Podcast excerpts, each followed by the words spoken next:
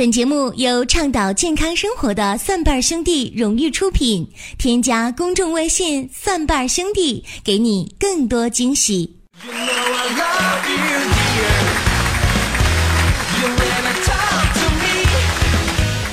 欢迎各位来到《奇葩养生说》来捧场。各位好，我是陈林。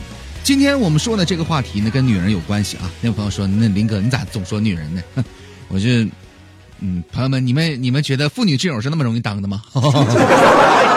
今天我们的这个话题呢，也许跟健康养生呢稍微不那么沾边为什么呢？我们先从这个女人生孩子开始说起啊。那位朋友说：“林哥，你你你咋生过是咋的？我我就算想生，我也没那功能啊。”朋友们，为什么会说这个话题呢？呃，我们得从最近热播的一部电视剧叫做《芈月传》当中来说起啊。网络当中关于《芈月传》的节目很多，在这呢，我想说一说其中的几个环节。有一组镜头是什么呢？芈月呢生孩子啊，非常的痛苦，哎呀，那个撕心裂肺呀。呃，结果看过这个电视剧之后呢，很多的女性朋友就害怕生孩子，很多的男性就觉得，哎，干脆别让自己媳妇生孩子得了。孙俪在自己的微博当中呢，也澄清说呢，各位不要害怕，生孩子其实并没有那么的痛苦，当时呢只是一个做戏，只是演戏而已。而且孙俪自己呢生过两个孩子，就这点而言呢，她比谁都有发言权。那么我们今天的节目当中呢，不说这个生孩子有多痛苦这么一个事儿，我只是想说呢，在古代，女人生孩子是躺着的吗？如果各位去查阅古籍的话，你会发现古代人、古代女人生孩子根本就不是用躺着这个姿势的。那么用什么姿势呢？我们知道生孩子啊，你想这个地球重力是往下走的，所以古代女人大多生孩子的时候呢，是蹲着，或者是站着啊，或者是跪着这样的一种姿势。那么说到这儿，可能很多人在说，那么现在人为什么用躺着这种姿势呢？其实。道理非常简单呐，因为省事儿啊，舒服啊，而且现在科技已经发达了，我们用剖腹产的方式啊，会很轻松的把孩子取出来，根本不太需要这个地球的引力。而且你没发现吗？现在科技的发展主要目的是什么？难道不就是为了让我们生活起来省事儿，可以偷懒吗？当然，在这呢需要说明的是，古代女人生孩子的时候呢，也不光是站着的。你想那么疼，那么剧烈的疼痛，她光站着也是使不上劲儿的。那么怎么来做呢？通常来讲啊，会在床的上面有一个把手。两个胳膊呢抓着这个把手，给身体呢提供一些向上的引力。另外呢，关于接生婆呀，也并不是说像电视当中所演的一样，有一个就够了。通常来讲呢，接生婆是一对儿，是两个的，有一个呢在后面绷着孕妇的腰，另一个呢在下面帮助孕妇呢来接生。哎，是这样的一种搭配。话说到这儿，可能很多人在说呢。你说这女人躺着和站着生孩子能有什么区别呢？反正都是生孩子吗？的确，呃，如果说要怨呢，也不能怨《芈月传》这个电视剧啊，因为毕竟呢，很多电视剧当中啊都是这么描写的。但是有一个事儿呢，我觉得真的应该去说一说《芈月传》的不是了。为什么呢？那就是在整部剧当中啊，关于中药的运用啊，其实很多地方都是错误的。我记得我们办公室的保国叔呢，曾经在他的医院当中发生这么一个事儿，说有一天呢，一个年轻的女性啊，也就二十岁左右啊，想去医院呢做人工的流产。当时呢，她想开一味药，是什么呢？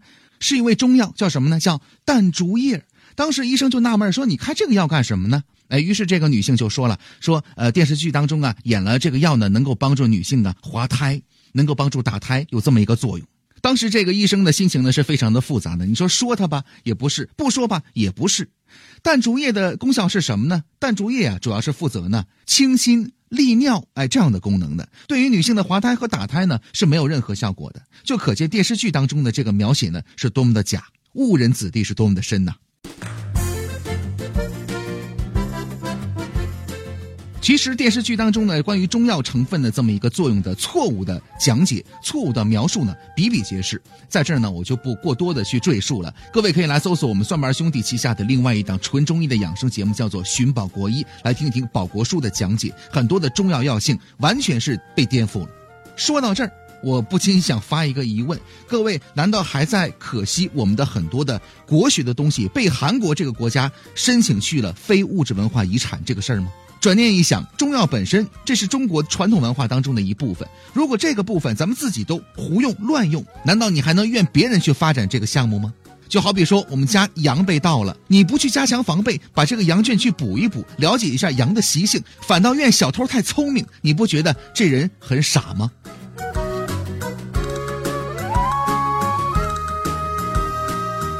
生活当中很多的事情，有的时候你会发现你可能是做错了。还有什么呢？比如说我们对于肌肉的理解啊，这个话题呢可能跟本期节目的关系不是很大，但是我想到了就一说啊。说到鸡肉，我们都知道呢，这个味儿非常的美啊。最著名的就是肯德基、麦当劳那个，它包括这个就着啤酒来喝。前一段时间呢是非常的风靡，很多人会说呢吃鸡肉不好，为什么呢？说这个鸡肉当中有激素。说实话，有没有激素在这儿呢？我并不发表评论，因为我也不知道。如果说没有激素的话，我要说的是啊，这个东西作为孩子来讲，也是不能总吃的。为什么呢？这个话题呢说起来比较大啊。首先来讲，在中医当中啊，我们会把很多的食物呢分成热性、凉性和温性等等这样的一些分类。那么通常来讲啊，跟水沾边的一些生物呢，都是比较凉性的一些肉类啊。那么在陆地生长的，包括食肉的一些动物呢，通常来讲都是温性的。而在天上飞禽、飞禽类的大多数情况之下呢，都是热性的食物。虽然说鸡这个动物呢已经不能飞了，但是它呢也属于禽类，而鸡肉呢正好是热性的食物。我们知道这个麻雀啊，麻雀虽小，但是呢它的补足男人阳气的功能呢是非常强的。麻雀呢有一些食疗的偏方可以帮助男性啊来恢复男性的生理功能。啊，当然呢在这就不多说了，我们来说这个鸡的事儿。而我们也知道，孩子的新陈代谢率呢是非常高的啊。那么很多人会说呢，这个孩子呢是纯阳之体，因为小孩呢这个火气非常的旺盛。那么在这种情况之下呢，吃太多的鸡肉是火上浇油，火上加火。呃，另外呢，很多这个做法呢，比如说炸鸡块那么这个做法本身呢也是火上加火啊，三个火加在一块你想这孩子他能受得了吗？于是就出现了很多女孩在七八岁、八九岁的时候就出现月经了、性早熟了这种情况。很多人会说呢，这是肌肉当中的激素所造成的。其实啊，我跟你说呀，就算没有激素，常吃鸡肉也会达到性早熟这么一个功能的。那么刚才呢是从这个中医的角度来解释的，另外从西方的营养学角度来讲啊，炸鸡块我们知道热量高、油脂高，而且很多的过氧化物会增加我们体内的这个胆固醇，包括一些自由基，所以呢它对身体呢也是不利的。所以说呢，鸡肉可以吃，但是呢孩子要少吃。